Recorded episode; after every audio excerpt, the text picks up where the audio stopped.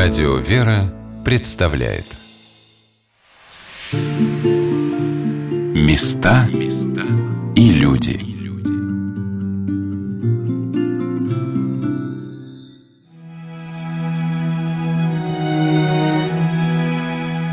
С первых веков христианства на Руси каждая верующая душа стремилась попасть туда, где началась земная жизнь Спасителя, Господа нашего Иисуса Христа.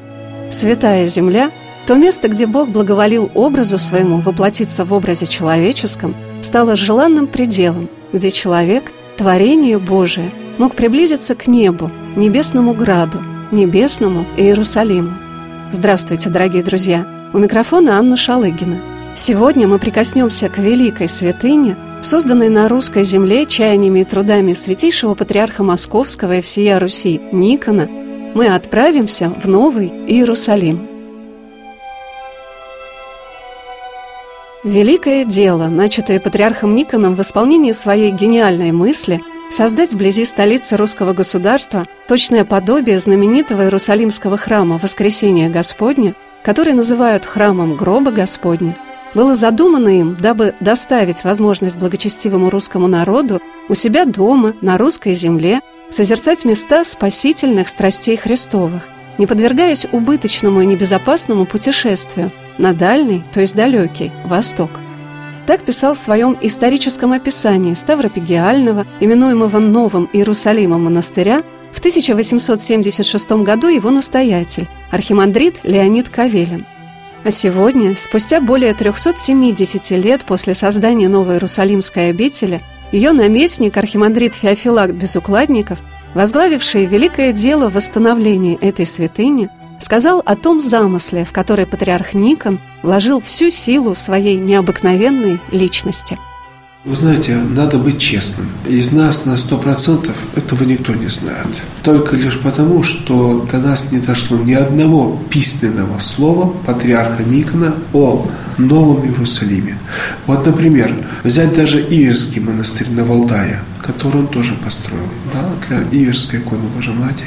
То есть там весь монастырь для одной иконы. То есть монастырь как ковчежец, с которым находится икона. А у нас весь монастырь для основных святых, связанных с жизнью Господа Иисуса Христа. Для гроба Господня, для голгов. А вот, например, на Ки острове, там монастырь для одного креста на целом острове. Вот какие были замыслы патриарха. Согласитесь, масштабные, глобальные очень. Создавать монастырь как уместилище, как ковчежец для какой-то святыни. Так вот, например, патриарх Никон ездил сам в Иверский монастырь, управлял, руководил стройкой. Но он возвращался в Москву, уже будучи патриархом, и туда писал много писем. И письма-то сохранились. И по письмам можно поделить замысел, просвечиваться. А у нас он был здесь 8 лет – сам все вел. Ему не надо было кому-то что-то писать. Он просто ходил и, как бы, владыка, как святейший владыка, сам все правил и сам делал. Но причем это известно, что порой делал, даже переделал, что-то разбирал. В середине 17 века, в 1653-55 годах, Патриарх Никон, создавая обитель в честь Тиверской иконы Божией Матери, по пути на Валдайское озеро останавливался на ночлег в селе Воскресенском, расположенном по Волоколамской дороге. Село это, раскинутое на высоком излучистом берегу реки Истры, своим красивым местоположением полюбилось патриарху.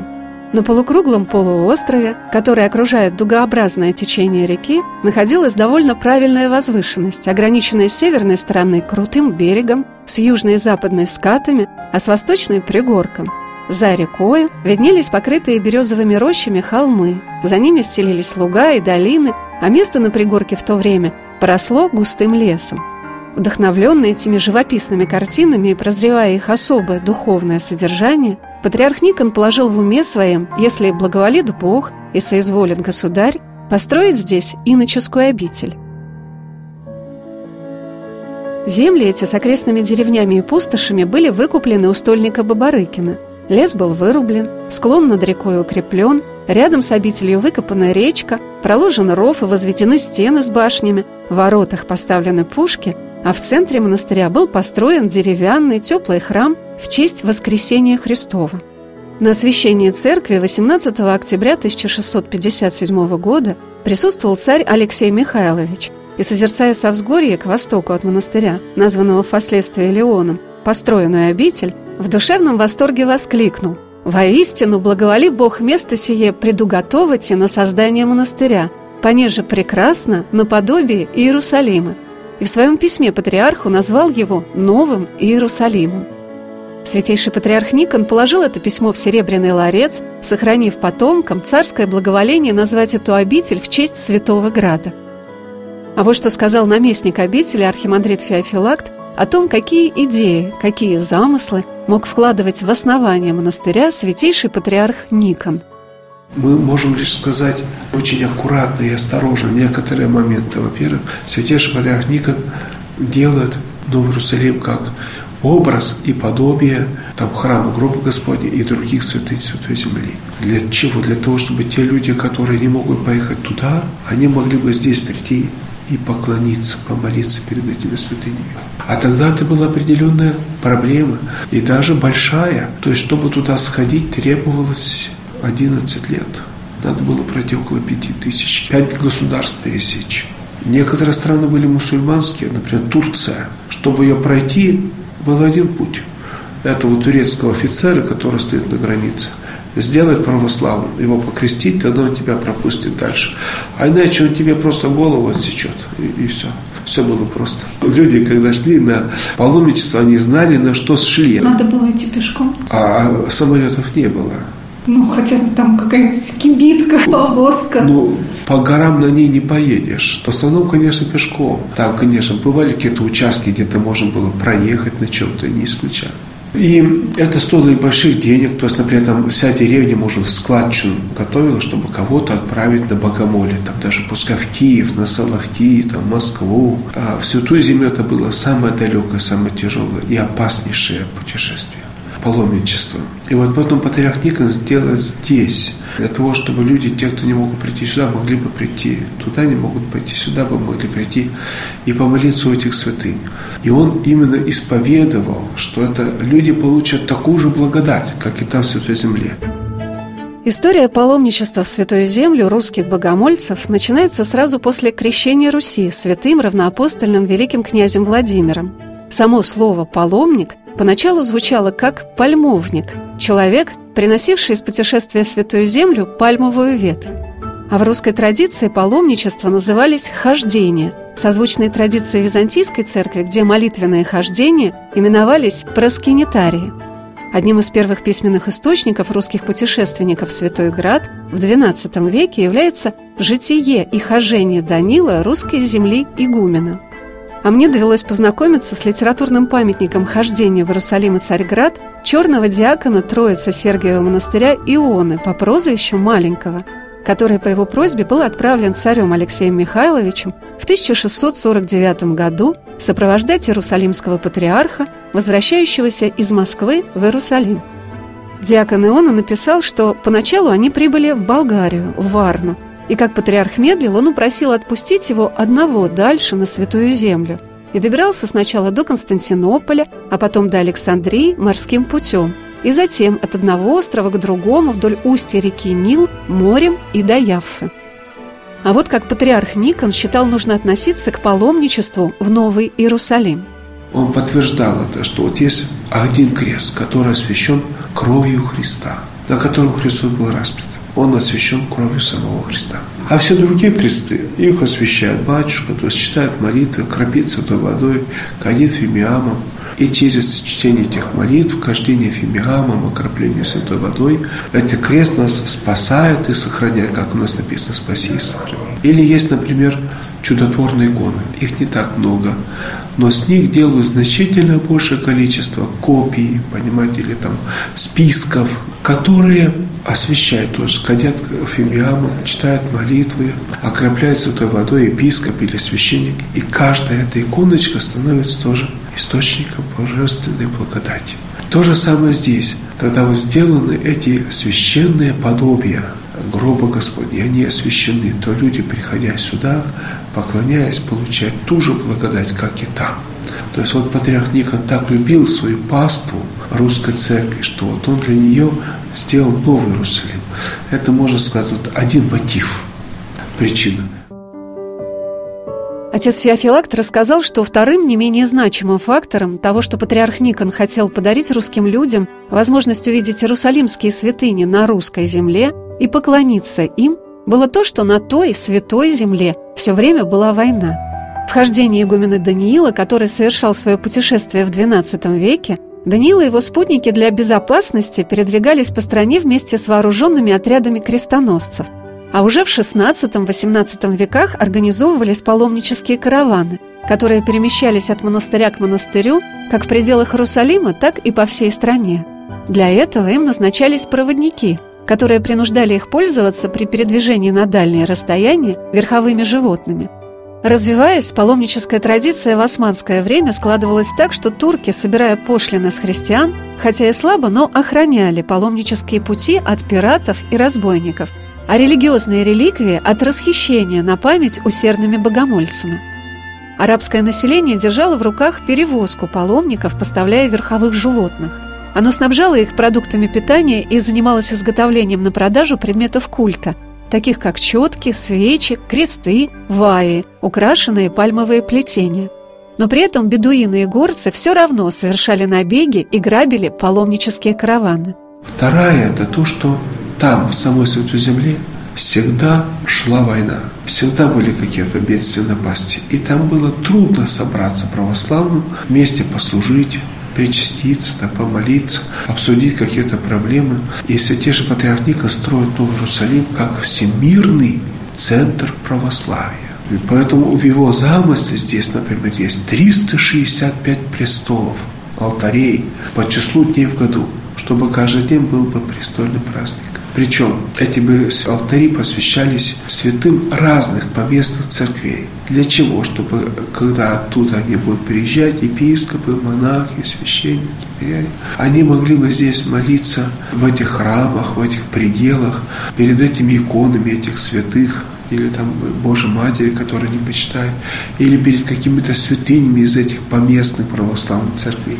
И чувствовали бы себя здесь не в гостях, а дома – и могли здесь более спокойно вот и помолиться, и причаститься, и там обсудить и решить какие-то вопросы. Вот для этого строил этот монастырь. Но, наверное, самым главным аспектом в понимании значения Новоиерусалимского монастыря для русского человека становится то, что Новый Иерусалим, как образ Святой Земли, позволяет нам, совершив не такое уж далекое и трудное путешествие из Москвы, перенестись и умом, и сердцем к гробу Господню, ко кресту Господню. Николай Васильевич Гоголь на просьбу Жуковского представить художественную картину святых мест отвечал «Все святые места должны быть в твоей душе». Он написал своему другу после путешествия в Святую Землю такое пожелание «Соверши, помолясь жаркой молитвой, это внутреннее путешествие, и все святые окрестности восстанут перед тобой в том свете и колорите, каком они должны восстать» какую великолепную окрестность поднимает вокруг себя всякое слово в Евангелии. Как беден перед этим неизмеримым кругозором, открывающимся живой душе, тот узкий кругозор, который озирается мертвыми очами ученого-исследователя. И третье, что тоже можем выделить, хоть аккуратно, но все-таки можно. Он его называет Новый Иерусалим, пытаясь архитектурным образом изобразить те райские селения, где будут святые угодники, которые достигнут. Как вот написано в книге Откровения, что там нас на небе ждет новый Иерусалим, горний Иерусалим, небесный Иерусалим. И вот Патриарх Никон пытается через убранство, саму архитектуру показать, а что же это может быть там за райские селения? И вот он создает этот монастырь, чтобы можно было его воочию увидеть, то есть он как бы олицетворяет апокалипсис, откровение, откровение Иоанна Богослова, показывая, к чему нам надо стремиться, чтобы мы, как вот он пишет в книге, чтобы мы, взирая на вещи видимые, материальные, умом бы возносились в горнее, в небесное. Сегодня на «Волнах Радио Веры» мы рассказываем о Новом Иерусалиме, основанном святейшим патриархом Никоном в 1656 году – еще в период его патриаршего правления, когда отношения святейшего патриарха и государя Алексея Михайловича напоминали о том священном союзе православной церкви и государства, называемом «симфонией власти». После оставления первосвятителем патриаршего престола патриарх Никон поселился в стенах монастыря и продолжал его строительство. Но изгнание патриарха в ссылку в Ферапонтов, а затем в Белоизерский монастырь не позволило ему довершить задуманное. Воскресенский собор при нем был возведен только до сводов. Его строительство было продолжено лишь через 14 лет, когда усилиями сестры царя Алексея Михайловича, царевны Татьяны Михайловны, его сын, царь Федор Алексеевич, возобновил строительство. Он вернул и изгнанного патриарха из ссылки, но святейший патриарх Никон скончался по дороге в любимую обитель и на руках был внесен в стены Новоиерусалимского монастыря где и был погребен в пределе Воскресенского собора, посвященном усекновению главы святого пророка, предтечи, крестителя Иоанна. На смертном ложе патриарх Никон завещал царю достроить Новый Иерусалим. Это тоже традиция. Прийти к патриарху Никону. Он был погребен здесь, в Новоиерусалимском монастыре, в пределе усекновения главы Иоанна Крестителя, под Голгофой. Как раз в том месте, где там, в Святой Земле, в храме гроба Господня, погребен Мелхиседек, царь Салима. Он завещал себя быть погребенным. Даже завещал, и уже это было исполнено при его еще жизни, с Ки острова привезли огромный камень, такой белый камень, глыба такая. Из нее выдолбили вот, вот такую, как гробницу каменную, да, в которую был вставлен его гроб. И она сохранилась. И когда патриарх Никон почил, вы знаете, что он почил на пути из ссылки, где он пробыл 11 лет, и он скончался при пересечении реки Которосль и Волга, там, где вот теперь примерно находится Толстский монастырь. Ярославской области. И оттуда он еще 10 дней его доставляли сюда на лошадях. И хотя это был жаркий август, когда его привезли вот э, сюда, в этот город Воскресенск, он назывался, его около часовни Леонской переоблачили, и тело не было подвержено тлению. Его уже одели вот его патриаршей одежды и на руках принесли сюда.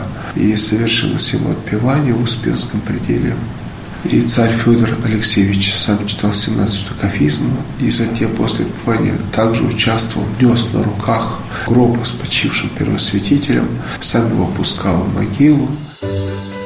По кончине царя Федора Алексеевича строительство Воскресенского собора продолжалось чаянием государей Иоанна и Петра Алексеевича. И в 1685 году патриарх Иоаким вместе с царем Иоанном царевнами Татьяной Михайловной и другими царевнами со множеством духовенства и высшей знати прибыли в Новый Иерусалим на освящение собора. В так называемой жалованной, навечно утвержденной грамоте цари, имея свое государское, милостивое к той святой обители презрение, дабы святая обитель эта в православии и в благочестии и в изобилии вовек непременно и неподвижно паче сияла – на славу и честь и хвалу Ему, всемогущему Господу Богу и Спасу нашему Христу Вседержителю, в Троице славимому и великолепному имени Его Пресвятому, и для вечного блаженного поминовения Отца и брата их, и за всех их царского величества наследников, и за всю царствие их державу, и за всех сущих в ней православных христиан. Наследники благочестивых государей, оставаясь верными всему завету предков, не лишали сию обитель своей милости. Соборный храм Воскресения Христова после падения купола, шатра, ротонды, под которой находилась часовня гроба Господня в 1723 году и пожара 1726 года, был вновь отстроен чаянием царицы Елизаветы Петровны. Благочестивая государыня жила иногда по неделе в монастыре и принимала деятельное участие в его возобновлении – Сама наблюдала за постройками, разбирала планы и проекты, снабжала монастырь необходимыми деньгами, подавая в этом пример своим подданным. Строителем, избранным царицей для восстановления собора, стал архимандрит Амвросий Зертис-Каменский, который под руководством архитектора графа Дорастрелли принял возложенное на него дело и выполнил его с усердием. Расчистив развалины разрушившегося над гробом Господним шатра, он приступил к украшению соборной церкви, и обновил ее как внутри, так и снаружи. Он украсил гроб Господень, устроил над ним великолепный шатер и отделал в соборном храме все пределы. В последующее царствование Воскресенский монастырь еще более возвеличивался благоговейным усердием высочайших особ. Императорами Николаем I, Александром II были устроены пределы в честь рождения наследников. Реставрация Воскресенского собора проходила и в XIX, и в XX веках, И вот теперь, после десятилетних трудов по реставрации Новоиерусалимского Ставропигиального мужского монастыря, и русские, и зарубежные паломники могут увидеть главный монастырский храм в его великолепии. О том, какие задачи ставили перед собой строители-реставраторы собора Воскресения Христова в Новом Иерусалиме, сказал наместник монастыря архимандрит Феофилакт Безукладников – когда мы думали о реставрации, конечно же, прежде всего всем хотелось восстановить его так, как было при патриархе Никоне. И это правильно, это хорошее желание. Об этом мечтали очень многие. Причем не только мы, такие первые умные а даже, например, Барановский, Щусев, они тоже хотели восстановить на 17 век. Но у них ничего не получилось. Мы думали, может быть, у нас получится. Но когда вот мы, например, провели всю археологию, исследования, то что обнаружили? Что патриарх Никон, ну, весь материал изучили, он ведь построил собор только до сводов. И как эти своды он предполагал сделать, какое завершение Воскресенского собора, нам неизвестно. То есть со времен патриарха Никона не осталось ни одной строчки относительно этого монастыря. Он здесь сам был и заказчик, застройщик, и проектировщик, и подрядчик, то есть сам таскал кирпичи, сам копал пруды. Все было в одном лице. Это был такой гений, самая масштабная фигура в истории нашего Отечества и Церкви. Поэтому что мы увидели? Что, например, он заготовил 70 бревен длиной по 20 метров для шатра ротонды над Квуклией. Заготовил там металлические тяги. А когда его отправили в ссылку, то весь этот материал строительный разворовали. И было непонятно, он-то что хотел сделать. То есть поначалу об этом никто не задумывался, а потом, когда поняли, что перед ними такая святыня, что ее все равно надо заканчивать и освещать. Патриарх Никон ссылку-то отправить отправили, а заканчивать-то надо. И поначалу сделали, например, шатер очень тяжелый, вот такой из кирпича, камня, даже там были покрытия где-то чугуном, и керамикой. И они перегрузили фундаменты стен. И спустя собор вот осветили в 1685 году, уже даже после смерти патриарха Никона, спустя 4 года. А в 1723 году, в праздник Вознесения Господня, когда все ушли крестным ходом на гору Леон, на то место, где там в Святой Земле вознесся Господь, шатер упал. Как упал? Западная часть стены с фундаментом продавилась вниз, и он, по сути дела, сполз на запад. И он рухнул. И через три года случился в монастыре пожар все еще горело в этом соборе. И 20 лет лежало в руинах. То есть, представьте себе, зимой в мороз, и летом под дождем. И ведь тогда не было цемента, бетона не было. То есть, вся эта известь, она расползалась. И когда императрица Елизавета сюда направила архитектора Мичурина, то все эти стены усилил фундамент, усилил стены, колонну, утолщил их. И уже поставил легкий деревянный шатер, который простоял более 200 лет.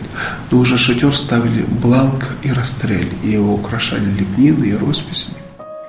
Вот что сказал архимандрит Феофилакт о том, в каком виде был восстановлен храм Воскресения Христова. И что получается? Когда мы копнули всю эту историю, то мы, например, нашли одну колонну, которая была такой, как была при патриархе Никоне. Но эту колонну поставила колонна Барановского, ее называли.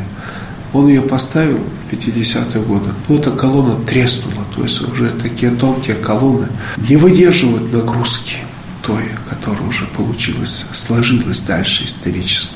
Это во-первых. Во-вторых, даже те колонны, лепнина, роспись, которая сохранилась, и они уже относятся к XVIII веку. Но согласитесь, они ведь тоже уже для нас наше национальное достояние. Это ведь тоже наша уже и святыня. И люди тут молились на них 240 лет. Да? И взять, например, эту лепнину бланка или расстрелить, срубать топором, это будет тоже варварство, просто вандализм будет какой-то. Например, даже европейцы, когда приезжают, они видят это их искусство Запада, они языком цокают, восхищаются этой лепниной. Мы ее сохранили, мы ее никуда не стали срубать. Потому что к 17 веку нельзя было бы, ну, на 17 век, не снимая этой лепнины. Или, например, патриарх Никон сам не успел сделать иконостас. Не успел. Но в 17 веке сделали уже иконостас, но уже после него, после его кончины. Мы его и восстановили, тот, который был. То есть здесь была очень сложная задача. Надо было восстановить то, что до нас дошло максимально на эпоху патриарха Никона, прежде всего, что было возможно и реально. Ну и также то, что было и сохранилось и с 18 века, с 19 века, даже 20 века. То есть здесь каждая эпоха, каждое столетие оставляет свой след – Главным назначением храма Божия, несмотря на всю его красоту и великолепное убранство, по словам архимандрита Феофилакта, должно стать молитвенное состояние людей, возможность им в этом храме молиться. На самом деле, вот членам экспертного совета, это их заслуга прежде всего, и архитекторам, ГАПам особенно, пришлось на самом деле больше работать над такой темой. А как совместить несовместимые. То есть, например, вот московский стиль 18 века, он вообще никак не родственен, например, барочному западному стилю, который к нам пришел в 18 веке. Но как же сделать так, чтобы они в соборе не конфликтовали, не враждовали, чтобы в таком соборе можно было спокойно молиться? Вот стояла у реставраторов такая задача. И мне кажется, что с Божьей помощью получилось. Так что теперь мы,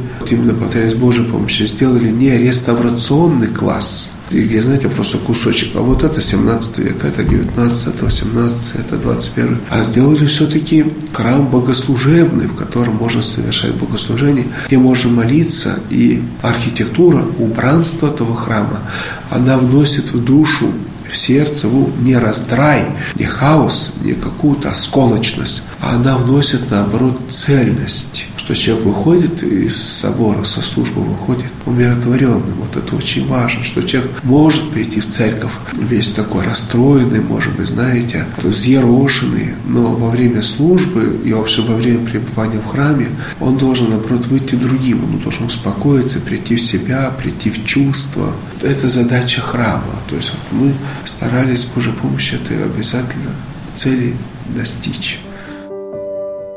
Отец Феофилакт рассказал, что даже после завершения реставрации монастыря продолжается дискуссия о его восстановлении. Понятно, что при принятии решений всегда были альтернативные варианты. И можно было реставрацию сделать где-то чуть иначе, мы абсолютно не отказываемся. То есть все вопросы дискуссионные. Как вы знаете, у нас говорят некоторые реставраторы что, о том, что реставрация – это дискуссия до реставрации, во время реставрации и после реставрации. То есть на самом деле нормально, когда после завершения реставрации какие-вот искусствоведы приходят и говорят, а я считаю вот так. То есть кто-то с чем-то не согласен или у кого-то есть какие-то вопросы возникают. Это нормально, потому что это не новодел. Это памятник, у которого очень сложная, большая история. И вот здесь ставил задачу сохранить эту историю, вот ее, э, так ее между собой поженить, чтобы это было, было в одном э, храме, и никак это не было бы колюче.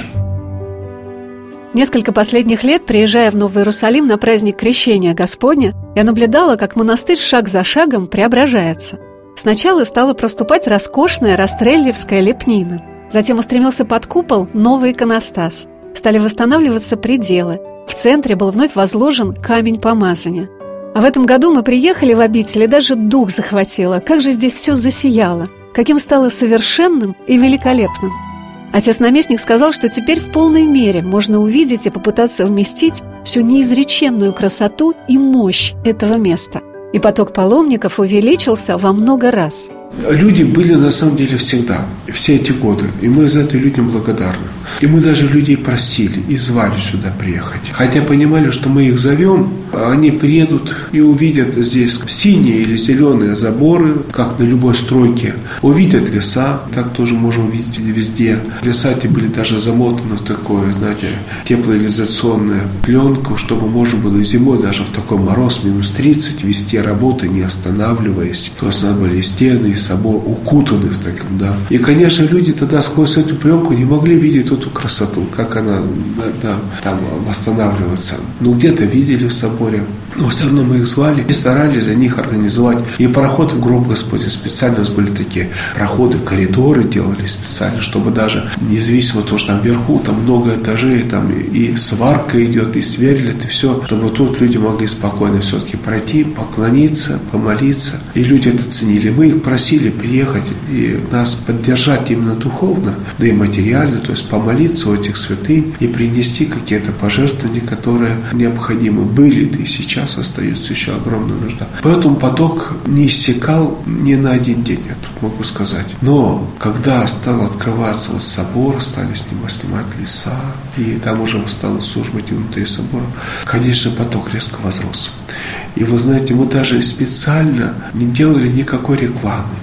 Мы сами специально не приглашали там ни телевидение, ни радио там рассказать. Тут, можно сказать, сработало сарафанное радио, в прямом смысле слова. И поток людей очень резко возрос, потому что мне это очень тоже порадовало.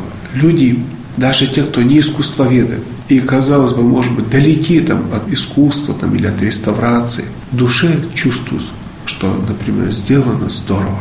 И они хотят приехать, считают нужным это совершить, и об этом рассказать близким, и их тоже позвать, сказать, поезжайте вы тоже, гляньте, посмотрите. И поток увеличится.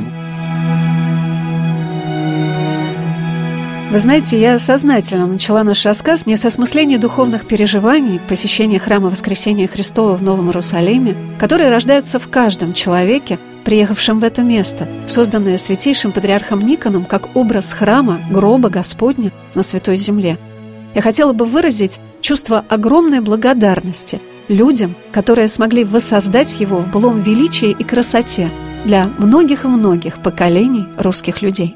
У нас вот здесь трудятся, можно сказать, лучшие ученые, академики, причем большой академии наук, там профессора, э, ученые, они вот именно говорят так тоже, оценивают, что Новый Иерусалим должен посетить каждый. Особенно каждый человек, который считает себя образованным. Как вот знаете, он приведу такой пример, что вот есть семь чудес света. И если у тебя есть возможность, ты должен обязательно поехать и посмотреть эти чудеса света. А без этого ты себя не можешь считать человеком разносторонне образованным, который посмотрел все самое великое, прекрасное, уникальное, что есть на земном шаре. Вот Новый Иерусалим входит в это число. Входит в такие же святыни и в такие памятники, такие объекты, которые должен приехать и побывать здесь каждый. Даже независимо от того, может ему понравится, а может быть нет, как он будет относиться, какое будет его личное мнение.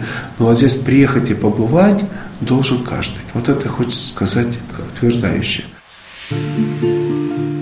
Места и люди.